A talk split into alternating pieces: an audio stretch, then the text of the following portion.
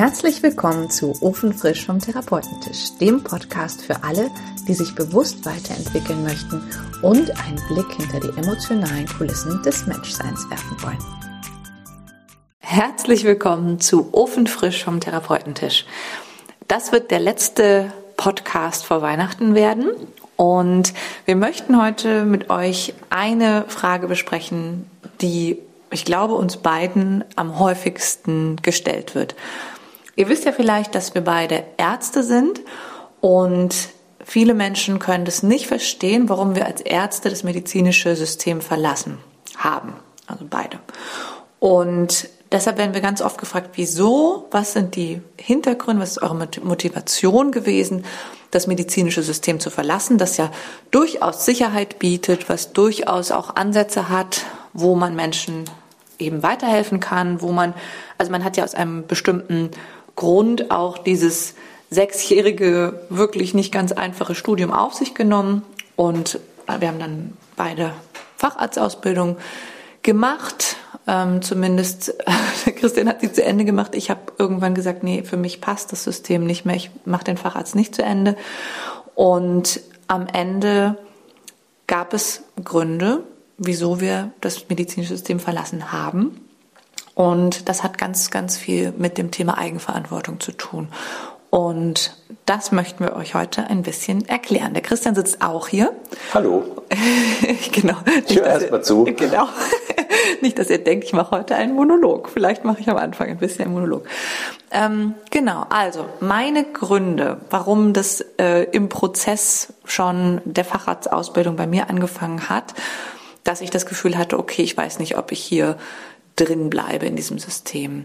Ähm, ein Grund war, und das ist vielleicht ein bisschen, ja, sag mal, ein, ein kleinerer Grund gewesen, aber einer der Gründe war, dass ich eigentlich Ärztin geworden bin und dann auch in einem therapeutischen Fach gelandet bin, weil ich gerne mit Menschen arbeiten wollte. Ich habe in der Kinder- und Jugendpsychiatrie angefangen zu arbeiten und habe gemerkt, dass es mir total Freude macht und mich total erfüllt, mit jungen Menschen auch zu arbeiten, denen ein Stück weit ins Leben zu helfen und später dann ähm, Erwachsenen in einer psychosomatischen Klinik oder auch dann in einer psychotherapeutischen Praxis. Und was mich immer schon gestört hat, war, dass ich, ich würde sagen, 20 Prozent ähm, Arbeit mit Menschen hatte und 80 Prozent Verwaltung, ähm, organisatorisches, äh, Schriftkram, irgendwelche Daten irgendwo einfügen. Und in diesem Datenkram war immer spürbar, da herrscht ein hoher ähm, Druck der sozusagen, wo wir als Ärzte die ausführenden Organe waren von einem kapitalistischen System. Es ging immer um, um Zahlen, um wie lange dürfen die Patienten bleiben, ähm, was muss ich da jetzt dokumentieren, damit die länger bleiben können, ähm, was, also es gab immer mhm. sozusagen eine Motivation, die nicht meine eigene war, die sozusagen, mh, mm, ja, wo ich das Gefühl hatte, ich muss immer irgendwie gucken, dass ich das System bediene. Ja, auch die formal-juristische Absicherung. Auch das. Alles muss ja leitlinienkonform sein und das muss auf jeden Fall so dokumentiert sein. Also das war so ein bisschen das Credo, was sich schon ganz schräg anfühlte. Ne? Also, ja. also für mich auch, ja. Ja, also das waren, waren schon Sachen, die mir schon immer einfach gegen den Strich gegangen sind. Schon als Assistenzärztin hatte ich das Gefühl, ich kann hier nicht wirklich äh, das machen, was sinnvoll ist, sondern muss irgendwie permanent was machen, was das System vorgibt, was sich für mich aber einfach nicht sinnvoll anfühlt. Das heißt, ich bin in meinem Wirken, habe ich mich irgendwie ständig ausgebremst gefühlt. Ähm, das war sozusagen das, was mich immer schon gestört hat, dass ich das Gefühl hatte, boah, man könnte eigentlich viel mehr bewirken, wenn man ja ein bisschen mehr Eigenverantwortung haben dürfte, also auch als Therapeut oder Arzt. Dann hatte ich vor kurzem, also viele von euch wissen das bestimmt, ich äh, biete eine Mental Health Ausbildung für Coaches oder für Menschen, die mit Menschen arbeiten, an. Und da hat jetzt gerade der erste Zyklus begonnen. Also wir haben die ersten drei Seminare gehabt und ich hatte mit einer Coachin eine sehr interessante Unterhaltung beim letzten, ähm, beim letzten Ausbildungsseminartag. Und sie hatte gesagt, ich habe schon so viele, also so viel kennengelernt. Also ich habe Coaching-Ausbildung gemacht, ich ähm, wurde gecoacht, ich habe auch Therapieerfahrung. Und ähm, was sie nie verstanden hat, war, warum das Therapeutische ihr nie weitergeholfen hat, sondern erst als sie mit jemandem gearbeitet hat, der Coach war. Da erst hat nach 20 Jahren ähm, Erkrankung, hat es bei ihr Klick gemacht und sie hat begonnen, sich zu bewegen und sich weiterzuentwickeln und sich auch aus ihrer Erkrankung herauszuentwickeln. Und dann haben wir das zusammen ein bisschen analysiert, warum, warum war das denn so? Und ähm, das war sehr, sehr spannend, weil ich hatte auch immer das Gefühl, hm, warum passiert denn auch im medizinischen System also ich mache ja dasselbe, also ich habe immer Selbstzahler behandelt, parallel zu Kassenpatienten. Und ich hatte immer das Gefühl, okay, irgendwie bei den Selbstzahlern flufft es schneller. Also da, da werden die Sachen schneller umgesetzt. Und ich dachte immer, okay, vielleicht liegt es daran, dass da vielleicht, ich hatte ja nicht so wahnsinnig viel Referenz, vielleicht liegt es daran, dass die Menschen einfach, vielleicht geht es ihnen einfach nicht so schlecht, den Selbstzahlern, ja, wie den Kassenpatienten. Und das kann man nicht pauschal sagen, aber ich habe schon beobachtet, bei der einen Gruppe ging es schneller und bei der anderen ein bisschen langsamer. So, und bei, dem, bei der Unterhaltung eben mit der Teilnehmerin wurde mir bewusst, ähm, dass die, also einerseits natürlich die, die Eigenverantwortung war bei den Selbstzahlern höher, weil sie es einfach selber bezahlt haben. Ne? Das heißt, da war schon eine, äh, also auch der Wunsch dahinter, so, ja, ich möchte jetzt hier nicht ewig äh, in diesem Prozess bleiben. Es kostet ja auch was. Ne? Das heißt, die, die waren intrinsisch schon mal äh, auch einfach aus finanziellen Gründen motiviert. Aber was ich noch viel wichtiger finde, es gibt noch einen anderen Grund. Und zwar hatte die Teilnehmerin das so beschrieben, sie hat gesagt, ja, ich bin dann zum Therapeuten hingegangen und hatte das Gefühl, der muss mir doch jetzt weiterhelfen. Und dann haben wir ganz viel rumgeredet, und ich bin rausgegangen und habe gedacht, ach ja, das hat mir jetzt weitergeholfen. Aber es hat mich quasi nicht weitergebracht. Ja, es hat mich quasi, ich würde sagen, entlastet. Und Entlastung ist zwar erstmal schön, aber eine Entlastung hält ja nur eine gewisse Zeit an und dann kommt ja die Last wieder zurück, weil es ist ja nicht gelöst. Genau, es ist im Endeffekt das, was wir in der Vergangenheit schon oft gesagt haben, da wird was kompensiert, aber dadurch, dass es kompensiert wird, rückt die Lösung wieder in den Hintergrund. Also man hat dann wieder keinen Leidensdruck genau. und kann dann eben auch äh, letzten Endes die Lösung wieder nicht finden. Ne? Genau. Und es ist temporär.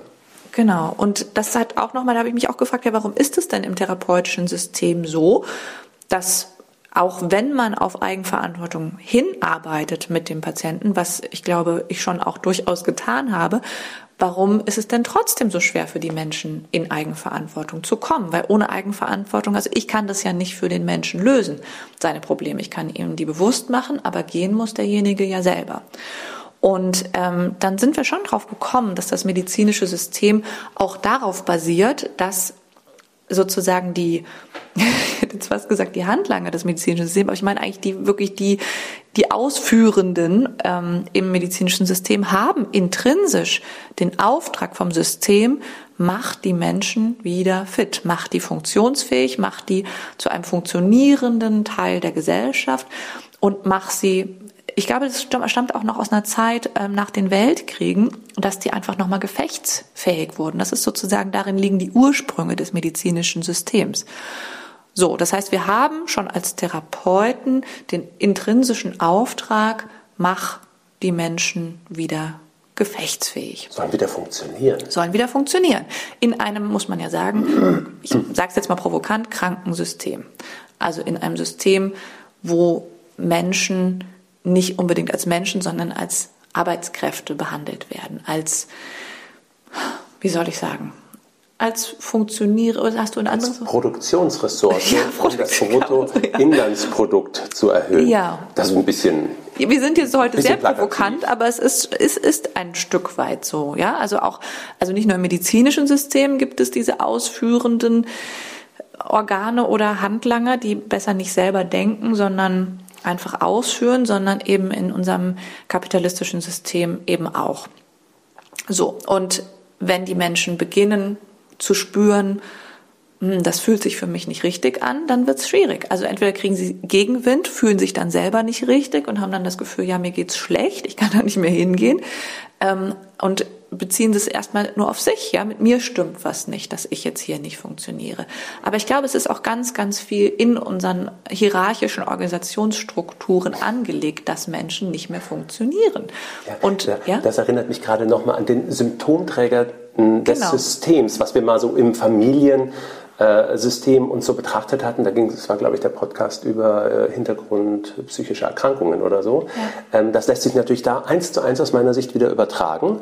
Ja, also dass die Leute immer depressiver werden, dass es ihnen immer schlechter geht im System. Da kann man ja fragen, ja, stimmt was mit den Menschen nicht oder stimmt eben auch was mit dem System nicht? Sind es die Symptomträger des Systems? Ne? Genau. Ja. Genau. Und da gibt es dann zwei Möglichkeiten. Ne? Entweder die sind so stark, die Menschen, die merken so, boah, das fühlt sich aber für mich nicht richtig an. Die sind schon so gestärkt, fühlen sich schon so richtig, dass sie beginnen zu sagen, nee, so nicht. Ja, und dann passieren entweder, also entweder wird man wirklich rausgeworfen in irgendeiner Form, hat ständig Konflikte, ähm, und es wird einem dann nahegelegt, dass man sich doch bitte woanders austoben soll. Oder ähm, ja, es wird, also gibt ja auch wirklich weise Menschen, die das erkennen und sagen, hey, ähm, der sagt Sachen, die stimmen. Ja, unser System ist hier an der Stelle nicht in Ordnung und ähm, der hat was zu sagen und dem höre ich zu. Ja, das ist die andere Variante. Und ich glaube, diese Variante gibt es noch sehr selten, weil so die Rebellischen werden eher erstmal, ja, versucht eben nochmal an ihren Platz zurückzuschieben. Und ähm, genau, also das sind momentan sozusagen die, die beiden Möglichkeiten. Und die dritte Möglichkeit ist natürlich, dass derjenige ähm, sagt, nee, also das mache ich nicht mehr so. Und ich kenne so viele Frauen insbesondere, die dieses Jahr gekündigt haben, weil sie eben genau vor solchen Herausforderungen standen. Ne, wo sie gemerkt haben, boah, sie werden nicht gehört, sie werden nicht gesehen, ihre Einwände, ihre wirklich kostbaren ähm, Einsichten auch, wie man Systeme verbessern kann, äh, laufen völlig ins Leere. Und das lassen die Leute langsam nicht mehr mit sich machen. Und ich finde die Bewegung erstmal gut, aber es gibt einfach noch wenig neue Strukturen. Und da können wir vielleicht auch mal einen Podcast zu machen, wie wir denken, was neue Strukturen vielleicht in der Arbeitswelt, wie die auch aussehen könnten. So, jetzt aber nochmal zurück zu meiner Teilnehmerin. Das heißt, im, intrinsisch hat sie gedacht, okay, der Therapeut, der hilft mir jetzt, das Problem zu lösen oder der löst das für mich. Und sie hat gesagt, was für sie dann auch in der Coaching-Ausbildung, sie hat, es wurde uns so eingebläut, der Mensch selber kann das nur lösen, ich kann ihn nur dabei begleiten. Ja, das heißt, die Coaches werden so ausgebildet, ihr könnt nichts machen, außer anbieten. Ne? So und so könnte man es anders machen, so und so könnte, könntet ihr. Ähm, ne? Aber gehen muss der Klient am Ende selber. Und in der therapeutischen Ausbildung ich weiß nicht, also ich kann mich jetzt nicht bewusst daran erinnern, dass mir das gesagt wurde. Also es wurde schon eher gesagt, ja, den Menschen geht's halt so schlecht und äh, die können vieles dann nicht. Also so wurde mir das vermittelt. Und ich bin sozusagen derjenige, der denen das dann wieder beibringen muss, aber schon mit dem Geschmäckle dabei und du musst es dann eben auch machen. Ne? Das du ist deine Verantwortung, dass die wieder funktionieren. Und es wurde nie explizit gesagt, aber vielleicht aber doch, ich weiß es nicht mehr ganz genau. Auf jeden Fall ist es bei mir so angekommen. Und auch wenn sich das für mich irgendwann nicht mehr richtig angefühlt hat, ist es eben im System auch so angelegt, ähm, dass, und ich meine, der Wunsch dass jemand das für einen löst, ist mir total klar. Ja, das ist total nachvollziehbar, total verständlich, warum die Menschen, die ja selber schon denken, boah, ich habe das jetzt so lange nicht gelöst bekommen, ich brauche jetzt einfach jemanden, der mir weiterhilft. Ja, es ist total verständlich und auch logisch, auch aus so einer, auch aus einer tiefen psychologischen Sicht, ne? weil wir sehen uns in dieser Regression, in dieser Ohnmacht, die wir empfinden, alle nach einem Elternteil, der kommt und uns rettet und es für uns löst und regelt. Ja, das ist aus dieser kindlichen Perspektive, in die wir dann reinrutschen, wenn wir uns ohnmächtig fühlen, total nachvollziehbar.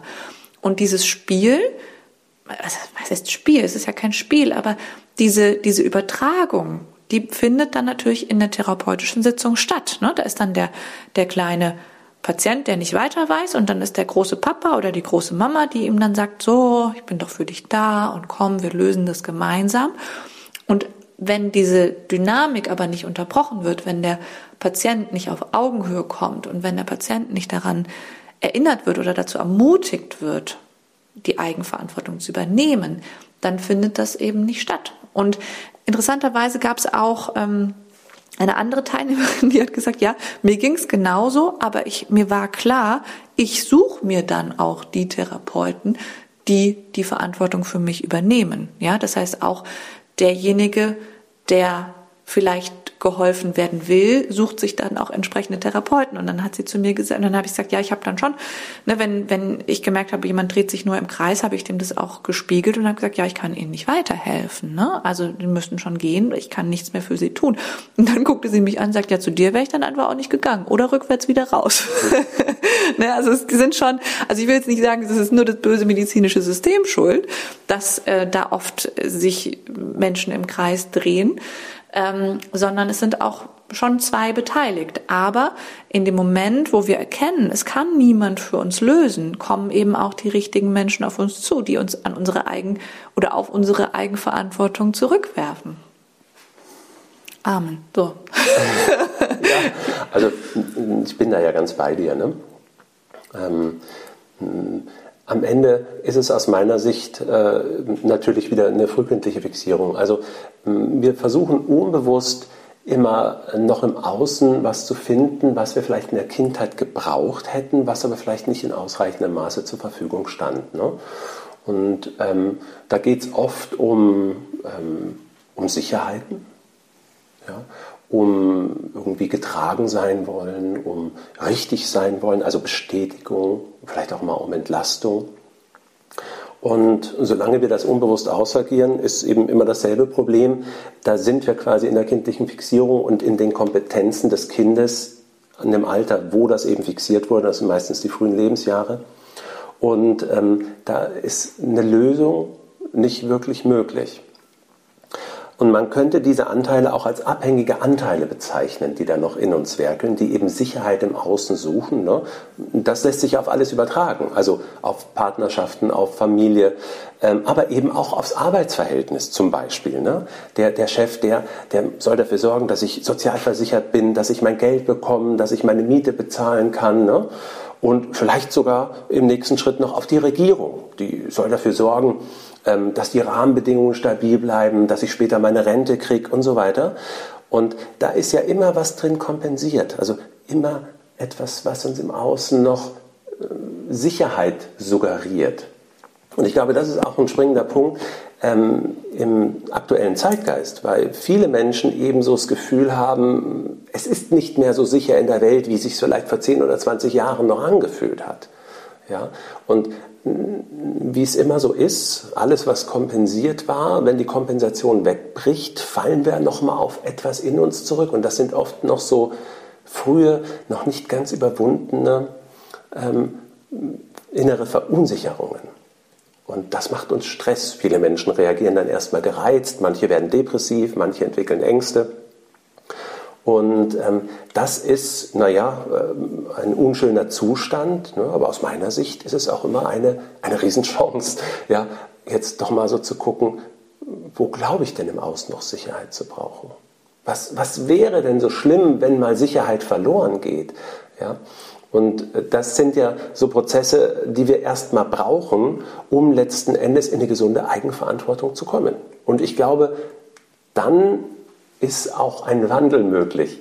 Ja, dann können sich vielleicht nochmal hm, neue Systeme formen, wo die Menschen aber in einer anderen Verantwortung, also in einer gesunden Eigenverantwortung sind. Ne? Das heißt nicht, dass alle nur egoistisch ihr Ding machen. Wir sind ja auch soziale Wesen, wir machen ja auch gerne was zusammen, aber eben dann aus uns heraus und nicht aus der Angst, dass wir sonst alleine dastehen und dann vielleicht keine Sicherheiten haben. Ja? Und ich glaube, da ist richtig Potenzial. Und äh, ich sehe das immer mit einem Lachen und einem weinenden Auge. Also auf der einen Seite habe ich das Gefühl, oh, es wird ja schon immer alles schlimmer. Ja? Und auf der anderen Seite habe ich aber auch das Gefühl, ja, immer mehr Leute wachen aber auch auf und merken, ja, das ist irgendwie, hm, das ist es nicht mehr. und äh, sind auf der Suche nach was Neuem. Und das Neue ist aber noch nicht da, aber das ist immer so. Das habe ich auch in, in therapeutischen Prozessen immer bemerkt. Wenn die Leute bewusst genug wurden, dann haben die irgendwann immer gemerkt, so was sie tun und äh, das schmeckte denen auch nicht mehr, es fühlte sich dann auch nicht mehr richtig an. Und dann waren sie aber immer erstmal ratlos, so nach dem Motto, ja, so, das Alte geht nicht mehr, aber, aber was jetzt? Ja? Und dann springt bei den meisten Menschen erstmal der Kopf an, so nach dem Motto, wie, wie kann denn das Neue aussehen? Aber der Kopf dreht sich immer in der alten Suppe. Also der äh, kann letzten Endes dann auch immer nur wieder was konstruieren, was eben wieder mehr oder weniger früher oder später zum Alten führt. Und ich glaube, uns fehlt momentan eben manchmal noch so ein bisschen der Mut, einfach mal so der Schritt so in die Lehre. Also so äh, sich mal neu ausprobieren, mal, mal die alten Impulse nicht mehr ausagieren und mal lernen, sich da drin auszuhalten und gucken, was uns dann nährt, was uns gut tut was uns weiterbringt. Und ich bin mir sicher, dass ich da was formen kann. Aber das ist vielleicht schon zu weit gegriffen, dass er gesagt, vielleicht machen wir dann nochmal einen extra äh, Podcast drüber. Ne? Ja, aber ich finde es trotzdem eine gute Einleitung auch, weil also es kann ja nur bei jedem selber beginnen, dass ja. ein neues System entsteht. Ja. Ne? Und das hat ganz viel mit Eigenverantwortung, aber auch mit Selbstachtung zu tun. Also was lasse ich mit mir machen? Ja. ja? Vielleicht noch, ich finde das gerade, äh, kommt mir gerade so, ich finde das ganz spannend, die, die Suche nach Sicherheit im Außen, das ist ja auch ein bisschen das, was momentan gesellschaftlich, äh, gesellschaftlich so passiert. Also es wird jetzt immer mehr eingegriffen von der Regierung, also immer mehr immer mehr Vorgaben, ne, um das alles wieder so ein bisschen zu stabilisieren. Ne. Aber viele Menschen merken schon, oh, das ist ja, also in der Abhängigkeit kommt dann die Fremdbestimmung. Ah, das, das will ich aber auch nicht. Und naja, nicht alle sind immer einverstanden mit den Entscheidungen. Ne. Ein paar dient es, ein paar dient es nicht. Dann kommt da auch wieder Spaltung rein. Ne. Das ist ähm, also quasi auch so ein Prozess, den man übergeordnet gesellschaftlich gerade gut beobachten kann. Mhm, Finde ich auch. Also ich habe eine Freundin, eine Coaching-Freundin, die hat vor kurzem eine Umfrage gemacht, ähm, hat sie gefragt, was brauchst du? Und dann hat sie so angeboten, ja, ähm, ich brauche entweder Sicherheit oder ich brauche Ruhe oder ich brauche Action oder, ne, also verschiedene Angebote. Und ich glaube, 80 Prozent der Leute, was mich wirklich total überrascht hat, haben gesagt, ich brauche Sicherheit. Ne? Und das wird momentan im Außen wenig geboten. Und da kann man, hat man auch wieder zwei Möglichkeiten. Entweder ich falle in so eine in so eine Angst, in so eine Unsicherheit und fühle mich darin immer abhängiger oder ich gucke, was kann ich denn selber tun? Also was ist denn meine Verantwortung hier drin? Wo kann ich denn schalten und walten? Wo kann ich denn eingreifen? Und für mich sorgen. Richtig. Ja. Und genau. für die, die mir wichtig sind, also im Sinne von auch einer Gemeinschaft. Ne? Genau. Und was ich auch immer schön finde, also es gibt ganz oft in, in Psychotherapien den Punkt, wo die Menschen sagen, boah, ich weiß irgendwie gar nicht mehr, wer ich bin. Also ich habe das Gefühl, es gibt irgendwie das, was, was ich mal gemacht habe, das geht irgendwie, das funktioniert nicht mehr aber jetzt wenden sich Leute von mir ab oder ähm, es kommen Leute auf mich zu, wo ich noch gar nicht weiß, wie ich damit umgehe, weil ich ja gar nicht weiß, wer ich bin gerade. Und das ist immer der Punkt, wo ich sage, boah, richtig gut, von hier aus können wir weiterarbeiten. Weil das alte Selbstbild ist ja eins, was oft aus der Not und aus dem Schmerz entstanden ist und was uns eigentlich überhaupt nicht repräsentiert, wer wir wirklich im Kern sind. Und erst wenn wir beginnen, uns zu hinterfragen und zu sagen, okay, das bin ich nicht, wer bin ich denn dann? Dann eröffnet sich wirklich ein, ein, ein Potpourri an, an, an Möglichkeiten, wie wir uns anders in der Welt aufstellen können, wie wir anders in der Welt agieren können und wirklich agieren und nicht mehr reagieren. Ja. Ja. Ja, ich hoffe, ich konnte eure Frage, die immer gestellt wird, heute beantworten. Das heißt, ähm, wir wünschen uns mehr Eigenverantwortung, ähm, im, sowohl im medizinischen System als auch generell in der Welt und haben eben das Gefühl, dass die bestehenden Strukturen nicht dazu führen, dass Menschen wirklich auch gefördert werden in ihrer Eigenverantwortung. Auch dazu nochmal fällt mir ein, in der Arbeitswelt, wenn Menschen tatsächlich sich verantwortlich fühlen dafür, was sie tun, das sind oft zum Beispiel Führungskräfte, dann sind die viel motivierter, Dinge zu tun. Ja, während die Menschen, die dann irgendwann das Gefühl haben, sie haben gar keinen Handlungsspielraum mehr und haben gar keine wirkliche Eigenverantwortung, die machen dann Schema F oder sogar weniger als Schema F und gehen frustriert zur Arbeit und gehen frustriert nach Hause. Ja, das sind übrigens ähm, altbekannte organisationspsychologische Erkenntnisse, ähm, die man ja quasi auch in den Firmen versucht äh, zu verändern.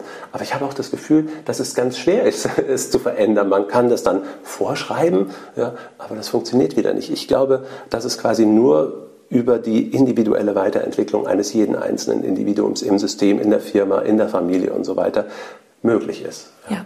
Und dafür müssen wir uns aber quasi diesen äh, Ängsten stellen, die entstehen, wenn wir äh, aus diesen alten Konformitäten austreten. Also, dass wir Sicherheiten verlieren und so weiter. Ne? Wenn wir was verlieren?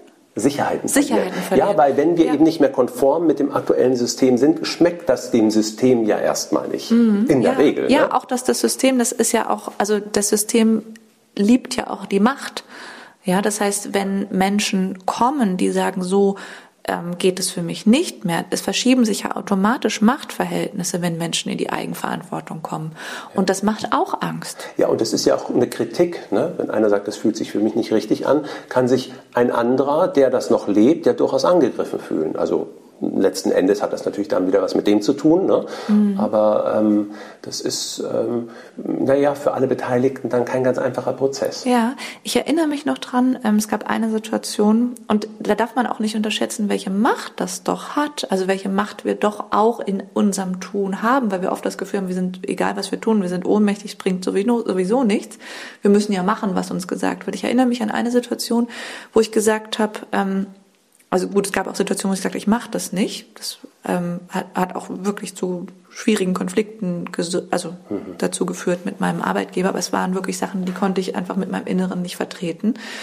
Ähm, und es gab aber auch Situationen, wo ich gesagt, wo ich ganz klar gesagt habe, ich bin damit nicht einverstanden. Es fühlt sich für mich nicht richtig an, aber ich mache es. Aber ich möchte, dass Sie wissen, dass es sich für mich nicht richtig anfühlt.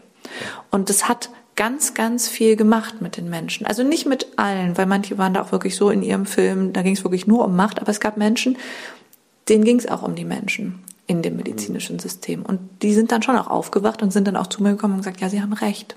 Ja. Ist nicht gut. Und ich finde, was ich total wichtig finde, ist, wir haben immer die Wahl, auch wenn es sich für uns in dem Moment manchmal nicht so anfühlt. Genau. Ja? Aber jede ich, ja. Wahl hat Konsequenzen. Ne? Aber da sollte man äh, mal versuchen, auch weit zu gucken. Ne? Also mm, wenn es vielleicht erstmal negative Konsequenzen vielleicht für die Situation im Hier und Jetzt für mich selber beinhaltet, kann es aber trotzdem mh, mm, einem Wachwerdungsprozess im Großen und Ganzen dienen. Ja. Ja? Und ähm, das sollte man prüfen. Also wenn da Sachen laufen, die sich für einen nicht richtig anfühlen, wie lange will man es noch mittragen? Und wann möchte man auch sagen, nee, da bin ich jetzt nicht mehr bereit. Auch wenn ich dann Sicherheit verliere. Wir haben auch Sicherheit verloren, als wir aus dem System raus sind. Wenn man da drin ist, ist man äh, finanziell gut versorgt und äh, also muss sich eigentlich um nichts Sorgen machen. Ne?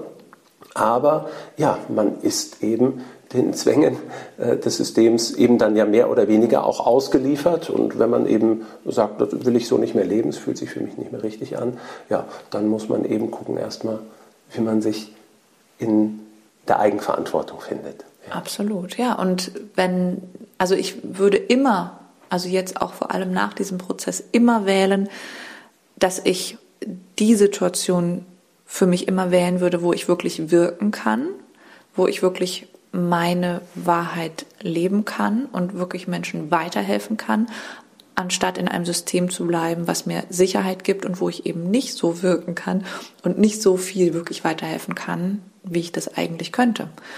Und ähm, das muss natürlich jeder für sich ent entscheiden, ob Sicherheit oder ähm, Freiheit für ihn der Maßstab ist nach dem er sich ausrichten will. Aber ich kann nur sagen, Sicherheit ist immer das, was unsere unbewussten Ängste maximal fördert und nährt. Ja. Ja, genau. Also vielleicht in dem Zusammenhang noch fällt mir gerade so ein, ähm, ganz viele Menschen, die quasi noch in Systemen hängen, die sich für sie nicht richtig anfühlen, rutschen auch erstmal in eine Opferrolle. Ne? So nach dem Motto, ach, das kann ich doch alles gar nicht mehr leisten. Ne? Und äh, da wäre es immer gut, wenn man in dieser Opferrolle mal aufwacht und denkt, Mensch, ich muss doch gar nicht Opfer sein. Ja? Also ich kann eine Entscheidung treffen. Ja, die hat Konsequenzen. Ja, da falle ich vielleicht nochmal auf irgendwelche Ängste zurück. Ja, aber ich habe die Wahl. Und es ist schon ein Riesenunterschied, wenn ich mich bewusst für das System entscheide, dann bin ich schon nicht mehr Opfer. Dann ja. kriege ich trotzdem schon mal gefühlt mehr Handlungsspielräume. Ne? Und wenn ich mich aber dann auch gegen das System entscheide, ja, dann beginnt halt nochmal eine neue Reise. Ne? Das liegt in der Natur der Sache, weil dann treten wir aus dem alten Verhaltensmuster raus. Ja, und das ist immer erstmal anstrengend. Immer wenn wir uns aus alten Verhaltensmustern rausbewegen, fallen uns erstmal noch die alten Ängste auf die Füße, die uns irgendwann in dieses Verhaltensmuster reingebracht haben. Ja, und gleichzeitig ist das die Chance, an denen dann zu arbeiten und die zu überwinden. Und dann kommen wir in mehr Selbstbestimmung, mehr Eigenverantwortung und ähm, mehr innere Stabilität dadurch auch. Mm, absolut. Ja, weil die Stabilität, die innere Stabilität, die verlagern wir ja auch oft nach außen. Also indem wir dem System die Verantwortung für uns oder für unsere Stabilität geben. Ja. Ne? Und, und, Verantwortungsübernahme und im Gegenzug die Entmündigung, die ist halt noch Programm. Ne? Also äh, die wird so viel gelebt und zelebriert im System. Da ist ja auch der Helferkomplex, ja, der, der gute Mensch, der den anderen hilft. Ja, der hilft, das ist natürlich auch per se ja nichts Schlechtes, aber es ist ganz häufig auch eine Entmündigung. Ne? Absolut. Ja, und die wird ja schon in der, in der Schule sozusagen begonnen, diese Entmündigung. Ne? Also du bist wertvoll, wenn du leistest, wenn du gute Noten hast und so weiter. Vielleicht manchmal schon vorher. Vielleicht. Je nach Familiensystem, ja. genau. Ja, wow, das war jetzt wieder ein großer Ausflug. Ähm, ja. Und äh, ich möchte es gerne mit deinen Worten eben abschließen. Ähm, es wird immer schlimmer und immer besser zugleich. Und, und ich möchte noch ergänzen, und wir haben die Wahl. Ja. Aber sie birgt Konsequenzen. Sie birgt Konsequenzen. Und da kann es erstmal sich schwerer anfühlen, obwohl wir uns immer mehr in Stück Freiheit erkämpfen und uns in Richtung Freiheit und Selbstbestimmung bewegen. Genau. Ja. Frohe Weihnachten. Wir wünschen euch einen guten Rutsch wie man so schön sagt, und hören uns im nächsten Jahr wieder. Ja, genau, von meiner Seite auch natürlich. Alles Gute. Tschüss. Tschüss.